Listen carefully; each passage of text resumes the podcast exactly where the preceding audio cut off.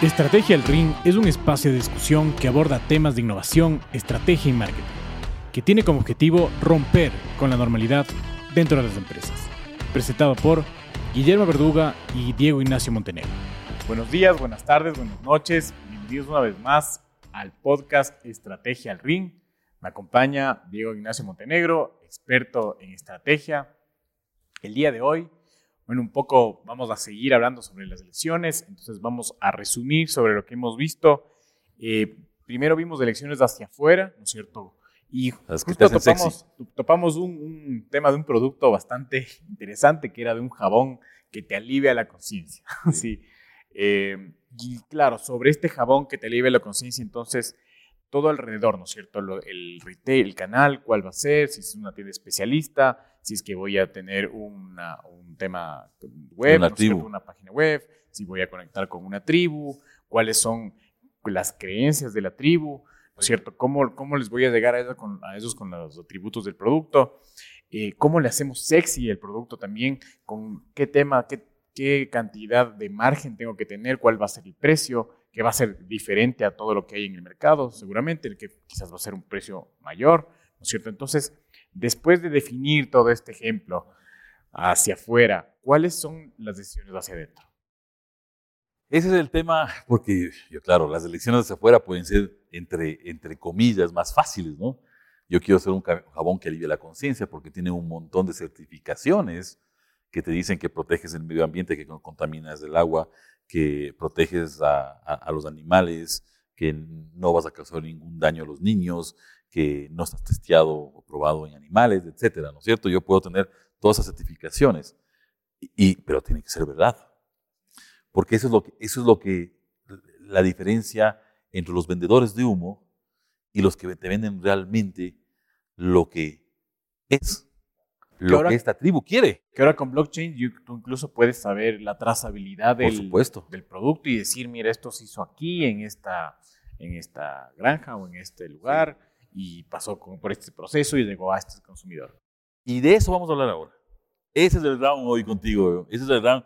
Yo espero ahí unos jabs pero interesantes, pero eh, ese es el round, porque esas elecciones hacia afuera que me hacen más sexy, no es que sean fáciles, pero yo puedo determinar que si, por ejemplo, millennials, centennials eh, están convencidos de que tenemos que proteger el medio ambiente, a diferencia de X o baby boomers, que teníamos otra concepción de la protección del medio ambiente, incluso hay países que siguen negando el calentamiento global, ¿no? Están viendo que te caen, ¿no es cierto?, las lluvias de encima y que el nivel del mar sube ni sé dónde y siguen negando el calentamiento global y sin embargo eh, hay generaciones que dicen, no, esto es real, esto realmente existe, entonces yo tengo que comprar productos que alivien la conciencia, que, que ayuden al medio ambiente. Y es que es real, ahorita Inglaterra estuvo, está con una ola de calor increíble donde se muere gente. Sí, que nunca habían tenido. Aquí, que nunca habían tenido. Aquí en Quito estamos en un verano, uno de los veranos más fríos. Sí, sí. Con lluvias y granizo. Sí, sí, exactamente. el calentamiento global es algo que está... Entonces, hay, gente, hay, gente que no quiere verlo evidente, ¿no es cierto? lo niega porque hay intereses atrás de corporaciones o de países o, intereses económicos. Así como no queremos, no queremos meternos a, a, pelear por el tema de que los combustibles fósiles tienen tiempo de caducidad porque hay muchos intereses, muchas inversiones atrás de esto, ¿no es cierto? Pero sabemos que necesitamos migrar a energías más limpias y eso es evidente. Y estas tribus lo ven evidente, entonces yo no diría que es un camino o una opción, yo diría que es el único camino para muchos productos. Y luego esta formación de la comunidad, estas relaciones, que cada quien se hable con el otro y que conversen sobre estos temas y que haya foros de discusión y que vayan más allá, que incluso pueden llegar hasta el activismo sobre este tipo de temas. Y lógicamente habrá un precio, un ingreso de la compañía que tiene que cobrar de acuerdo a cómo es percibido este, este nuevo producto o este nuevo servicio, ¿no? A través de un canal. Entonces, eso digamos que es un poco más fácil determinar. Yo no sé si escoger una tribu sea tan fácil, no sea tan fácil. Formar una comunidad, hay muchas cosas de fidelización, de atención, de temas adicionales que también se necesitan hacer, eso lo veremos en el planning. Eh, escoger un canal y decidir poner tiendas propias también tiene su, su drama porque a lo mejor dice los costos van a ser más elevados, las ubicaciones, las localizaciones, o sea, tiene su dificultad. Pero hacia adentro, y ahora sí vamos a las hipótesis supuestos elecciones hacia adentro de la organización, es donde realmente se hacen las cosas. Es determinar si esta propuesta de valor que llega a este mercado es factible o no es factible de hacer. ¿O qué necesita para ser factible? ¿Qué otras cosas tengo que cambiar en la organización? ¿Qué tengo que ver? Y aquí, y aquí vamos a discutir, porque yo te voy a decir ya, esta, esta tribu me parece súper interesante, eh, la tribu y esto, pero ¿hasta qué punto llega a ser rentable atender una tribu o atender un segmento tan chiquito, ¿no es cierto? Porque, porque tienes estas, estas grandes corporaciones que ya producen, sí, no con las mejores prácticas ambientales, no con las mejores prácticas de sostenibilidad, pero a un costo súper accesible. Y si tú ves en el bolsillo de la gente, eh, tú tienes muchísima gente que quizás está dispuesta, o sea, que quizás quisiera poder comprarse este jabón que te cura la conciencia, pero que solo le alcanza para el jabón, para el otro, para el... Es una gran pregunta. Ahí metiste llave. Correcto. Es una gran pregunta porque ser una tribu o atender una tribu eh, no significa que estés atendiendo un nicho. Y aquí, esto hay que dejarlo clarísimo, la pregunta es totalmente pertinente, porque no significa que estás atendiendo un nicho. Eh, cuando hablamos de mercados masivos, como el que atienden las bebidas gaseosas, ¿no es cierto? O los jabones comunes y corrientes, son mercados masivos. Todo el mundo, creo yo, que se baña, ¿no? Pero entonces atienden un mercado masivo y está un mercado masivo no significa que el jabón que alivie la conciencia esté llegando a un nicho. Porque cada vez esta tribu tiene más relevancia en número de participantes. Porque cada vez hay más gente que cree en el cuidado del medio ambiente y en la protección animal, o de la vida animal. Entonces esta tribu no significa que sea un nicho con pocos integrantes, sino que tiene millones de millones de integrantes. Te voy a dar una cifra para que no quede esto en el aire flotando ahí. Yo me sorprendí al enterarme de que hay un 15% de la población mundial ya, entre el 15 y el 20, dicen algunos, por ciento de la población mundial, que es vegetariana o vegana. Sí, es. Entonces estamos hablando Es de muchísimo, puta, no sé, 1.500 millones de habitantes. Entonces eso no es un nicho. Esa es una tribu que se mueve por ciertas creencias, que es igual que esta que la que hablamos del jabón que alivia la conciencia, que se mueve por ciertas creencias que tienen una, que son eh, mainstream, que son creencias que van a ir creciendo con el tiempo y que yo tengo más posibilidades. No significa que voy a atender a los 1.500 millones de estos. Posiblemente habrán otros que también estén pensando en esto, porque mientras yo voy pensando en el jabón que alivia la conciencia, posiblemente 100, 200 o 500 empresas están pensando en lo mismo. ¿Cómo lo voy a hacer? Es la pregunta. Estas elecciones son el cómo lo voy a hacer. Entonces, cuando hablamos de, de tribu, no estamos hablando de un nicho, sino estamos hablando de algo masivo o casi masivo que se mueve por creencias y emociones. Es diferente a la segmentación hard tradicional, que yo veía, ¿no es cierto?, geografía, clima, condición socioeconómica, todas estas cosas que son medias aburridoras y son medias discriminantes, ¿no es cierto? Decía, a ver, yo voy a vender este producto a, a la zona norte de la ciudad de Bogotá y a personas que ganen más de, no sé, dos mil dólares en el equivalente en pesos mensuales. ¿sí? Y esa era una segmentación de venta. Y así segmentaba, ¿no? Ahora estamos hablando de una segmentación más soft, una segmentación más basada en creencias y en emociones.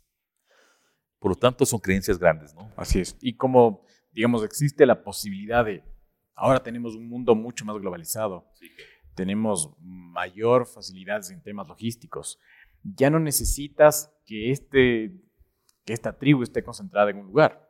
O sea, ya puedes llegarles a donde ellos están.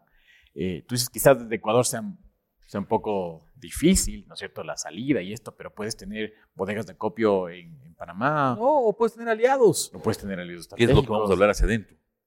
Yo puedo tener aliados, o sea, no necesariamente yo tengo que hacer la logística, tener las bodegas, para eso es el mundo de los aliados. Y ahí ya te metiste, ¿no es cierto?, en las elecciones para hacer factible esta propuesta hacia afuera. Entonces, hacia adentro, ¿qué es lo que tengo que hacer con el jabón que alivia la conciencia? Yo tengo que producir el jabón. Entonces, la fabricación a lo mejor sea diferente, por lo tanto, es una elección crítica. ¿Cómo voy a fabricar esto? Igual tengo que llegar a, a ser eficiente. Sí, claro, tengo que buscar las deficiencias, no significa que porque voy a cobrar más, yo voy a, a no ser eficiente, ¿no? Tengo, tengo- acuérdate que la fórmula de valor es desempeño superior sobre costo, eficiencia, multiplicado por velocidad. Esto lo dijimos ya en un capítulo y esto es importante recordarlo. Entonces, la fabricación posiblemente sea distinta. ¿Sí? Pero un proceso crítico o una actividad crítica para lograr que este jabón sea sexy y que la propuesta de valor de aliviar la conciencia sea realmente relevante, puede ser la fabricación. Otra puedo hacer, no puedo seguir haciendo los mismos procesos que hacía para el jabón común y corriente, porque acuérdate que esta empresa se está reinventando. Por lo tanto, eh, otra actividad crítica sea la innovación de los procesos. No el cambio ni la optimización, la innovación, la transformación de los procesos que yo tenga hacia adentro. Ahí se nos comienza a complicar la ecuación. ¿sí? Porque, porque I, más, D suele ser bastante costoso. I más D es otra actividad crítica, porque yo tengo que investigar qué ingredientes voy a poner este jabón para decir la verdad, para realmente que sea un jabón que cumpla con las normas de protección del medio ambiente, de protección animal y de protección del ser humano. Por lo tanto, I más D es otra actividad crítica. Otra actividad crítica debe ser el marketing, porque yo le tengo que contar al mundo que este jabón alivia la conciencia y lo hace mejor que otros. Por lo tanto, el marketing, la comunicación, el branding, todo lo que está metido, digamos, en el gran mundo del marketing, sí, es otra actividad crítica. Y que ahí hay muchísimo también para, para andar. y que ya hablaremos de eso más adelante. Un canal online, también tengo que tener un marketing digital, pues. y construir una comunidad y trabajar con, con líderes de opinión. No, Correcto. No, necesariamente influencers, pero líderes de opinión. Que estén conectados. Porque tengo que fortalecer la comunidad. Fíjate cómo se va conectando esto que estamos haciendo hacia adentro con lo que va hacia afuera.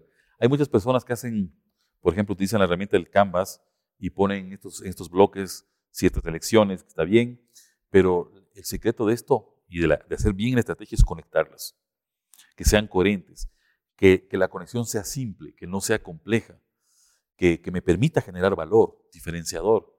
Entonces, fíjate acá, para poder producir este jabón que va a llegar a esta tribu, yo necesito fabricar de manera diferente, innovar mis procesos, pensar en otra forma de hacer marketing y lógicamente una investigación y desarrollo muy, muy, importante porque tengo que investigar realmente los componentes y la forma de hacer el jabón para que la tribu diga esto sí es cierto y no me estás engañando.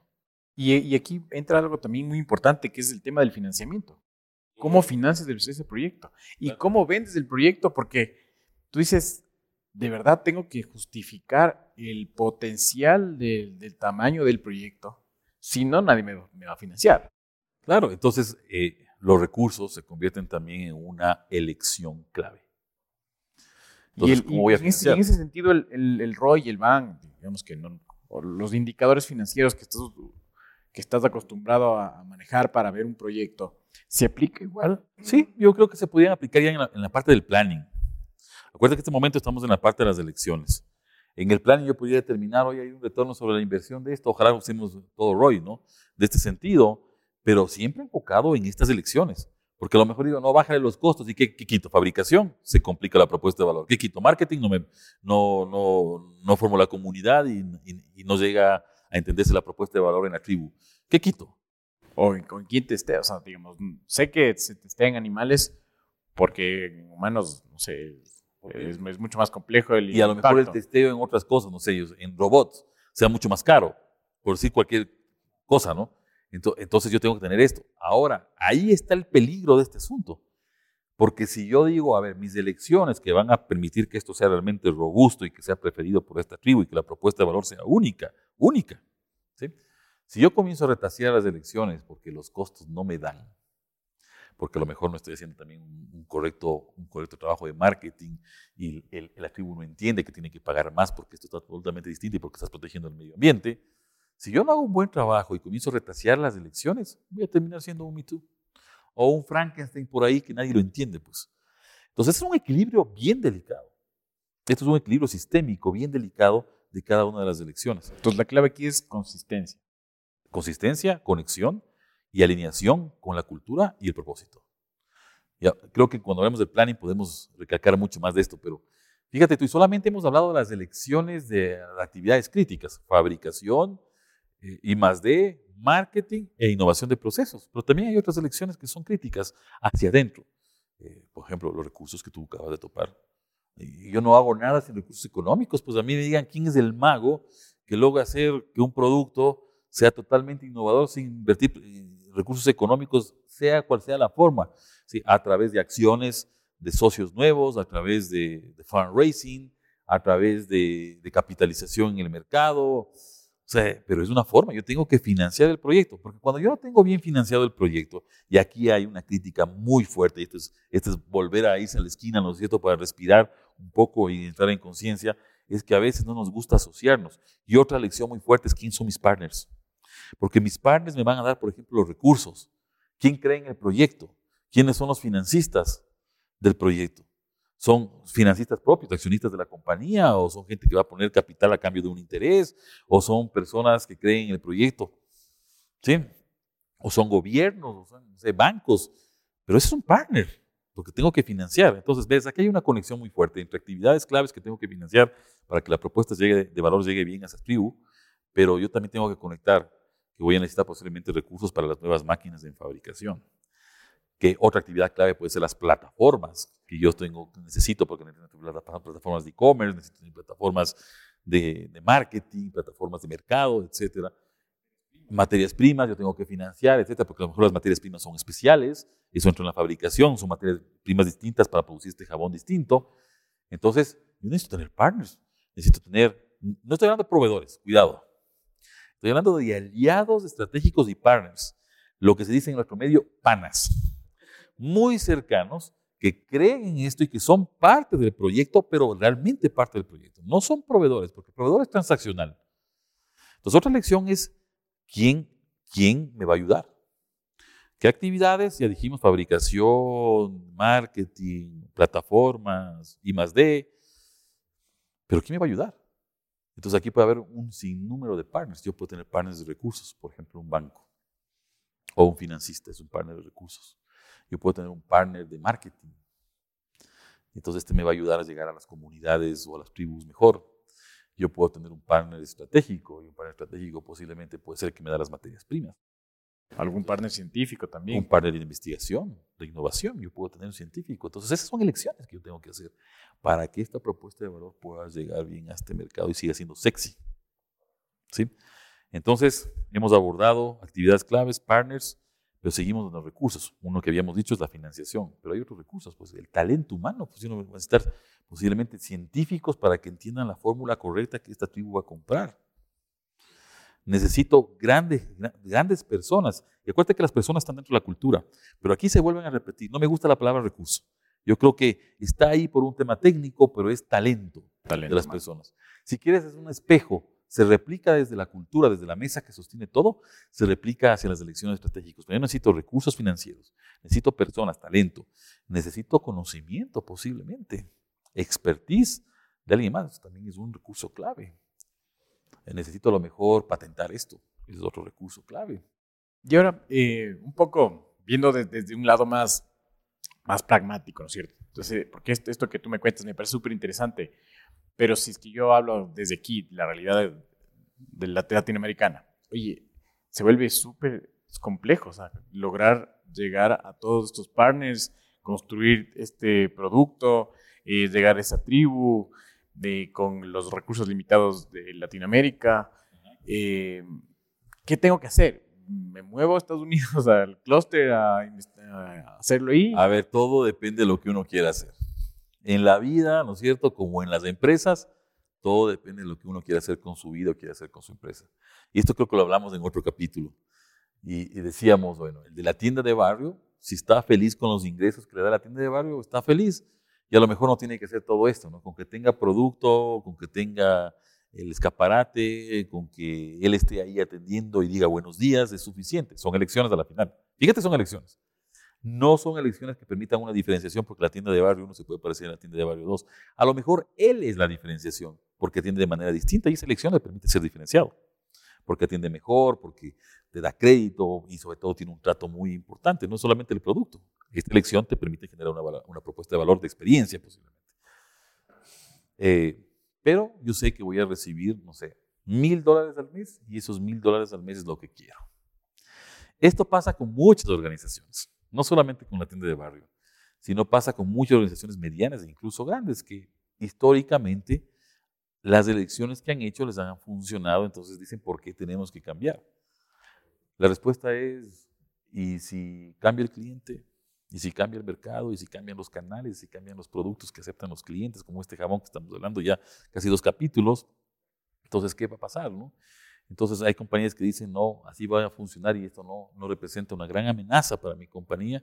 Y otras organizaciones que sí ven esto, acuérdate que vimos en el episodio anterior que hay organizaciones que ven y hay organizaciones que no ven, que sí ven esto y que, y que a lo mejor no hacen nada porque están en una zona de confort y así ha funcionado toda la vida y los procesos están más o menos medidos así y hacer un cambio significaría un gran estrés para la organización.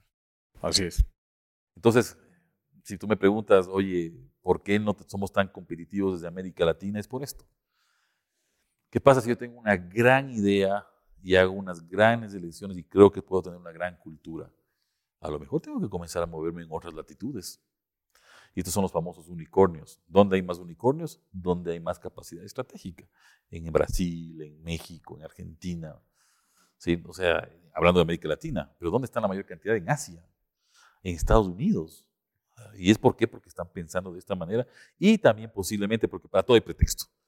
Están, eh, están pensando que hay más recursos, que hay más financistas, gente. Bueno, entonces si yo tengo una gran idea y logro establecer estas elecciones estratégicas desde el Ecuador, a lo mejor me tengo que movilizar. Sigo siendo una empresa ecuatoriana, como yo conozco algunas, que han tenido que movilizarse para poder crecer y escalar el negocio, no quedarse como la tienda de barrio, sino escalar este negocio y hacerlo, y hacerlo una, una gran compañía. Todos comenzaron pequeños. Yo, de estas grandes compañías que tenemos ahora, que tanto nombramos en todos los capítulos, como Google, Apple, Disney y todas estas cosas, ¿no es cierto? Comenzaron pequeños, nadie comienza grande, pero fueron tomando las elecciones estratégicas adecuadas para escalar. Posiblemente una de esas grandes elecciones es quién me va a apoyar. Y a lo mejor la respuesta no está aquí. Correcto. Yo creo que debes debe estar donde está tu consumidor. O sea, ese es, ese es quizás. Y ahora es el mundo.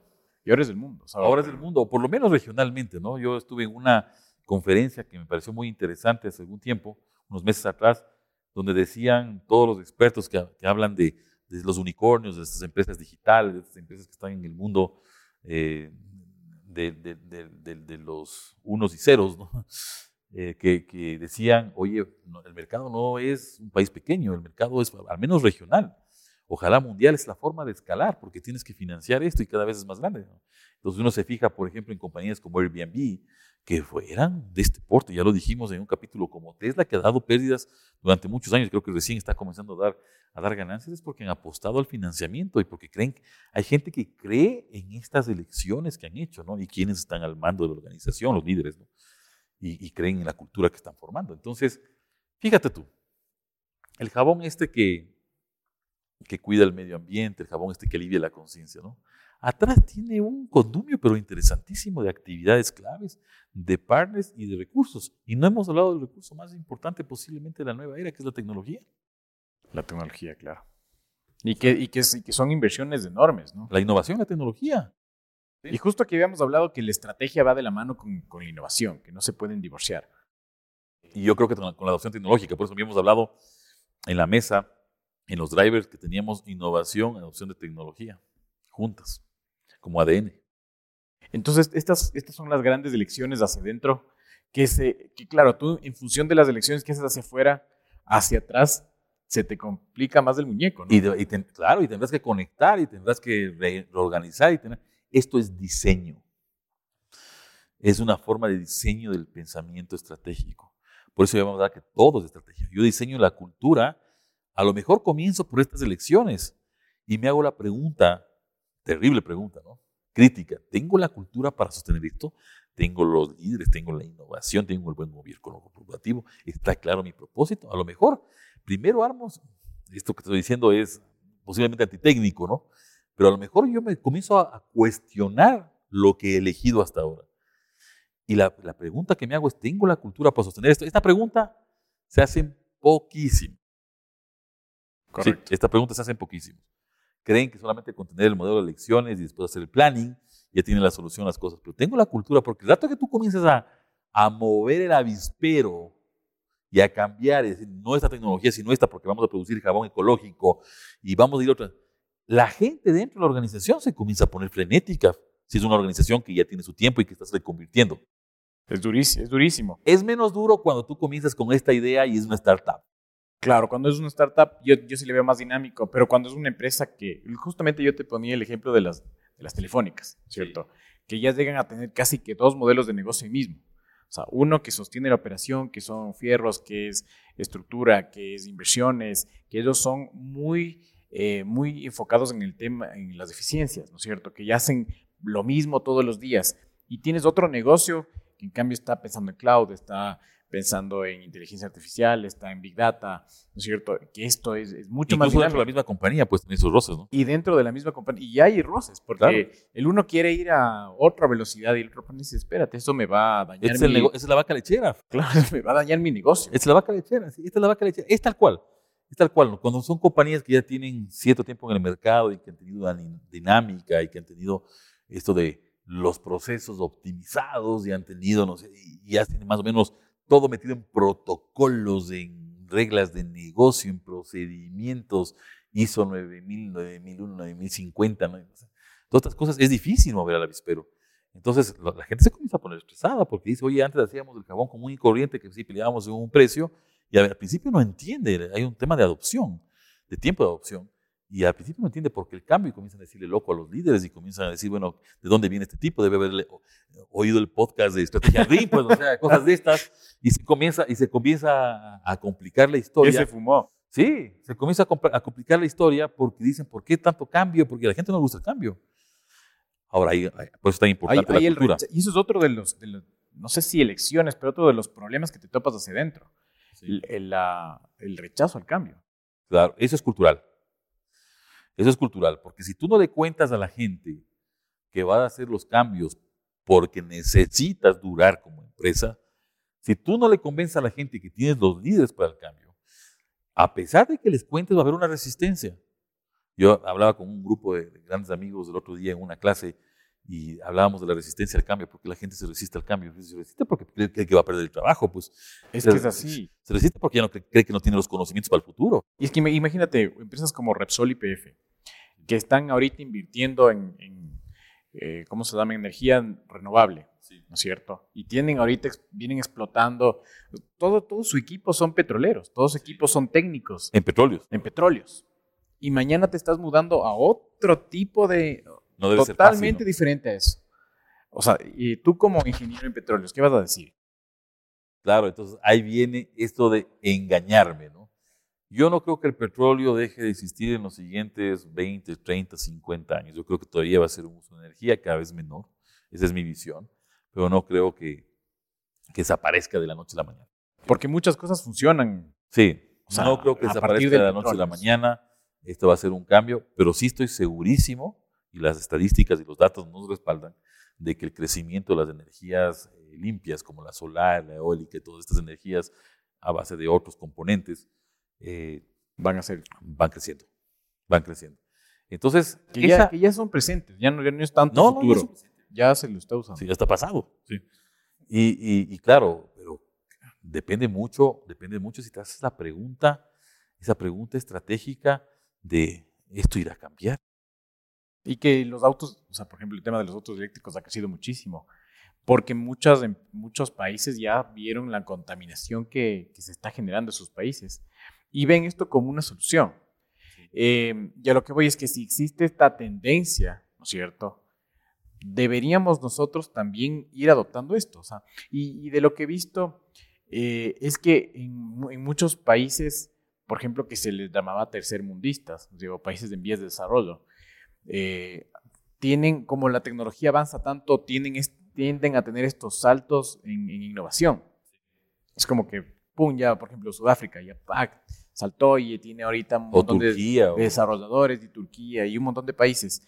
Eh, entonces, en esta tendencia que, que nos estamos metiendo, también deberíamos abrazar el, el cambio un poco más, o sea, como empresas, Pero no nos como, como emprendedores. Hay empresas como, como estas tecnológicas que hemos hablado que ellos abrazan el cambio permanentemente. Su status quo, si queremos ver- verlo así, es el cambio.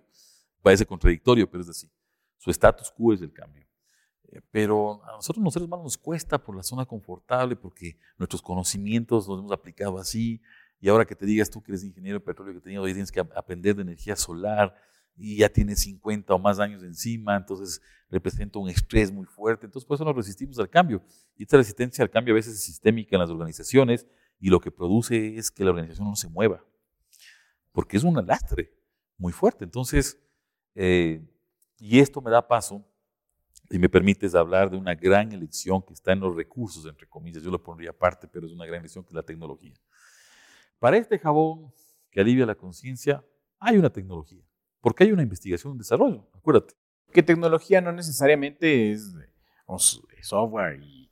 No, no, no, este, tecnología. Tecnología es esta forma de hacer las cosas. Sí, a ver, tecnología sin estrategia es un juguete que no sirve para nada y lo vuelvo a repetir, tecnología sin estrategia es un juguete, porque a veces las organizaciones nos eh, ponemos a, comprar softwares que no sabemos para qué va a servir. CRMs que no. porque la competencia escogió.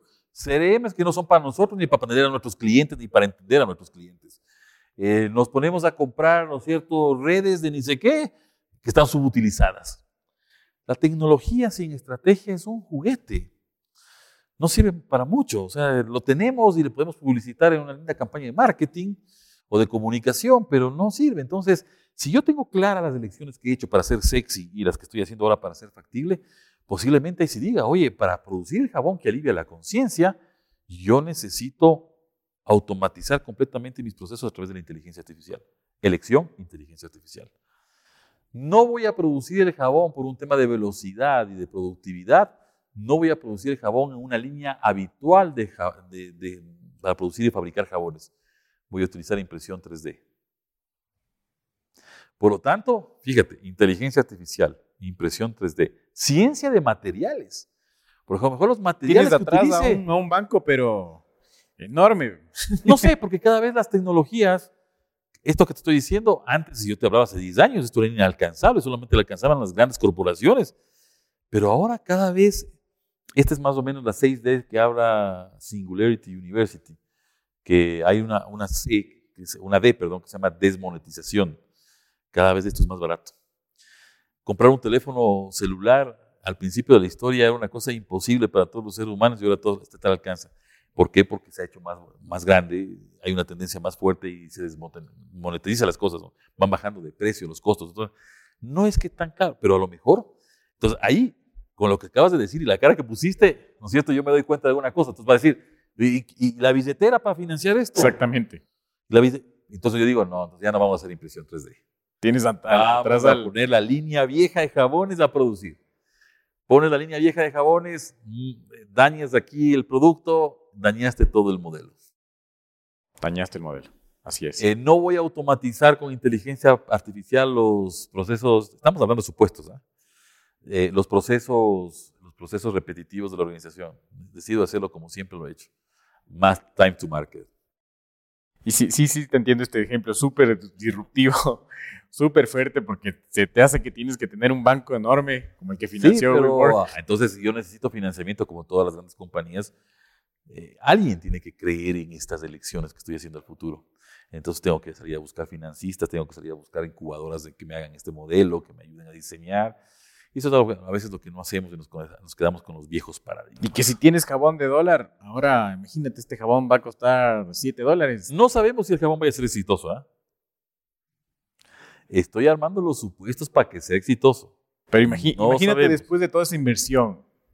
O sea, yo, yo he visto aquí, y digamos como, como marquetero, siempre te miden por un ROI, ¿no es cierto? O sea, te dan, tú dices, por cada dólar que invierto, ¿cuánto, dólar de retorno vas a tener? Imagínate que lanzas un proyecto de estos en los que tú dices, podríamos perder. Podríamos perder a lo mejor el primer año, pero podríamos crecer los segundo y tercero. Pero, o sea, y, y un poco es, difícil, o sea, es de romperse esos paradigmas. Claro, pero es que eso es cultura. Durísimo. Como por ejemplo eh, Spotify, digamos, eh, que, yo lo uso porque me encanta. Tuvo pérdidas durante Tuvo pérdidas durante... Y yo digo, ¿cómo, ¿cómo esas empresas logran sobrevivir con pérdidas de Porque hay, alguien que sigue creyendo en esto y sigue capitalizando, metiendo plata en esto porque sabe que algún día se va a hacer millonario. Si vemos esto por el cochino dinero. Lo mismo ha pasado con Tesla, 10 años de pérdidas, ¿no es cierto? Y sigue la gente invirtiendo porque sabe que algún rato se hacen millonarios porque las acciones van a pasar a costar de 1 a 1000. Pero es un tema de mentalidad y la mentalidad es cultural. Entonces, si, si tú tienes una compañía que quiere los retornos al mes, no es esto para ti. Claro. Sigue peleando en un océano rojo y, ¿no sé, trata de buscar y quitarle a alguien los clientes. Y esa es otra forma de hacer negocios, válida. Es otra forma de hacer negocios válidas. Pero si yo estoy pensando en que tengo que construir, el ejemplo ha sido medio extremo, ¿no? Pero si yo estoy pensando que tengo que construir el jabón este que alivia la conciencia, ¿cómo no voy a pensar en nuevos materiales en adopción tecnológica, en nuevas formas de hacer la impresión 3D? ¿Cómo no voy a pensar en automatizar los procesos? ¿Cómo no voy a pensar en la robótica? ¿Cómo no voy a pensar en la biotecnología? ¿Cómo no voy a pensar que a lo mejor tengo que en laboratorio, no sé, eh, la molécula, normalmente la glicerina es de una forma y yo lo tengo que transformar en otra cosa.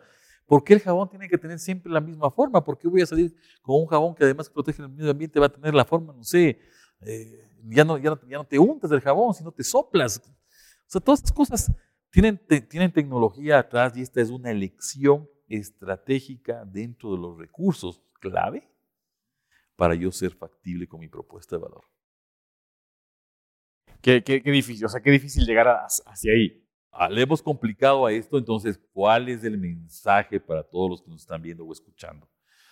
A lo mejor yo no tengo que cambiar todas las elecciones estratégicas, pero tengo que comenzar por alguna parte. Chequea tu cultura, siempre tienes que chequear tu cultura.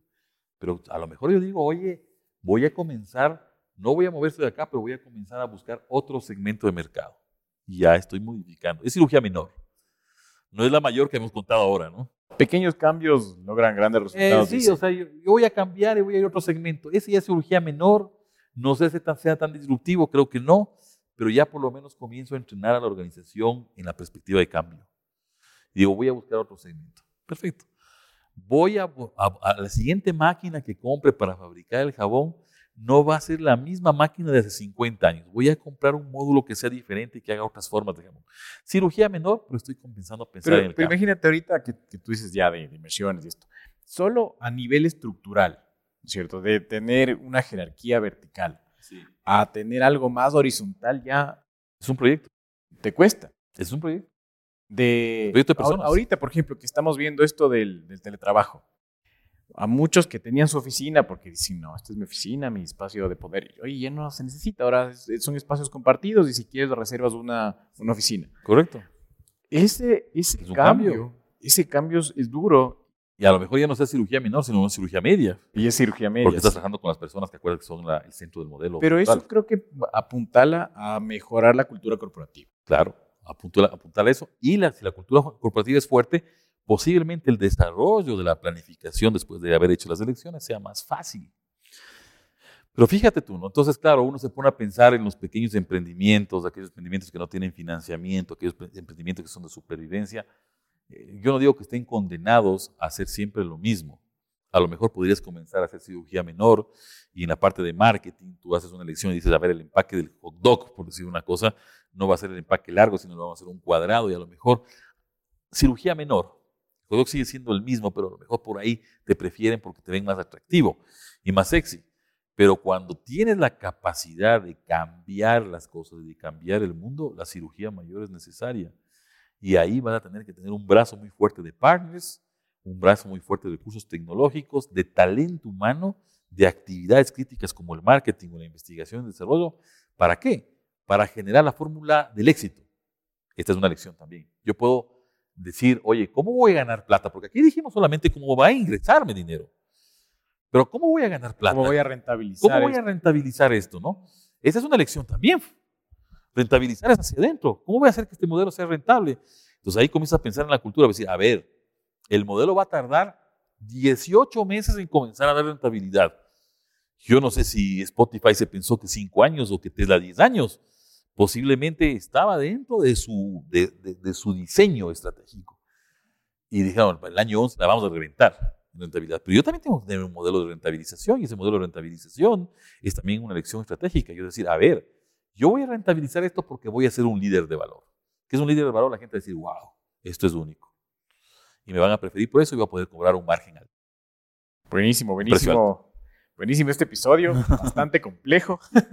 un montón de, cosas, un montón de lecciones, eh, de cómo, claro, tus elecciones hacia afuera tienen que estar respaldadas por elecciones hacia adentro, de cómo estas elecciones pasan por tecnología, por innovación, por recursos, por partners. Porque no y un equilibrio absoluto. Un equilibrio absoluto, donde tienes una cultura también que se mueve a esa velocidad ¿no es cierto? Eh, y que claro, no todos tienen que ser así, sino más bien eh, muchas de las empresas ahora, porque estamos topando muchas empresas latinoamericanas, eh, tienen que empezar a dar pasos, a dar pasos pequeños, a hacer cambios menores, cirugías pequeñas, que les ayuden a mejorar justamente en sus procesos, en sus visiones, en, cambiar el status quo, sobre todo es romper el status quo, ¿cierto? ¿Por qué? Porque es necesario para que la empresa sobreviva durante más tiempo. Sí, eh, ya como empresas creo que no solo es la visión, que no solo se deben a los inversionistas, sino también se deben a, sus stakeholders, se deben al mercado, se deben a los consumidores, se deben a sus empleados. Y en ese afán, en ese sentido de, de conservación, tienen que hacer estos cambios disruptivos para lograr el éxito. ¿O no? O no, eh, yo, yo apostaría que sí. Cada quien es dueño de su destino, digo yo. Apostaría que sí, eh, si es que estás en un ambiente muy dinámico, muy competitivo, muy complejo. ¿Qué es, es lo que estamos Por viendo? Por eso nosotros lanzamos siempre una cifra que es producto de las investigaciones, ya para ir cerrando, ¿no? que decimos hoy en el medio latinoamericano, pero no habla solamente de nuestro país, pero en el medio latinoamericano, entre el 80% de las empresas no piensan estratégicamente, piensan operacionalmente, piensan en lo que siempre han hecho y, repiten lo que siempre han hecho, esperando, ¿no es cierto?, sobrevivir, conseguir resultados. Algunas no, algunas les va bien hasta cuando nos llega alguien con, alguna, con algún jabón de estos que alivian la conciencia, ¿no? Así es, así es. Entonces, eso, te agradezco. Muchas gracias, Diego, Muchas gracias a todos. Muchísimas eh, gracias. Seguiremos hablando sobre estos temas en adelante, pero les dejamos descansar por el día de hoy. Salimos del ring el día de hoy. Salimos del ring. Excelente día.